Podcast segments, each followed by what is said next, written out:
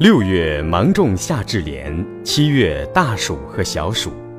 每年七月七日或八日，小暑如约而至。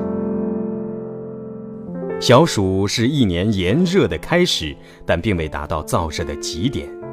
诗人杨万里曾如此感叹小暑光景：“夜热依然午热同，开门小立月明中。竹深树密虫鸣处，时有微凉不是风。”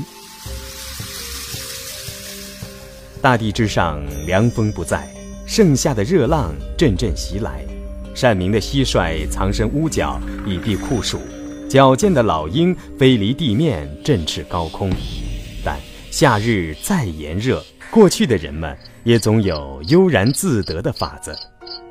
蝉鸣的夏夜，大人们尝着新米，品着新酒，纳凉谈天儿；孩童们扑流萤，逗蛐蛐儿，嬉闹在柳荫深处。而今小暑时节，依旧烈日当头。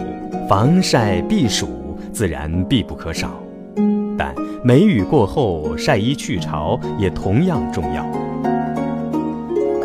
暑后便开始入伏天，起居有常，饮食有节，平心静气地过一个惬意夏天。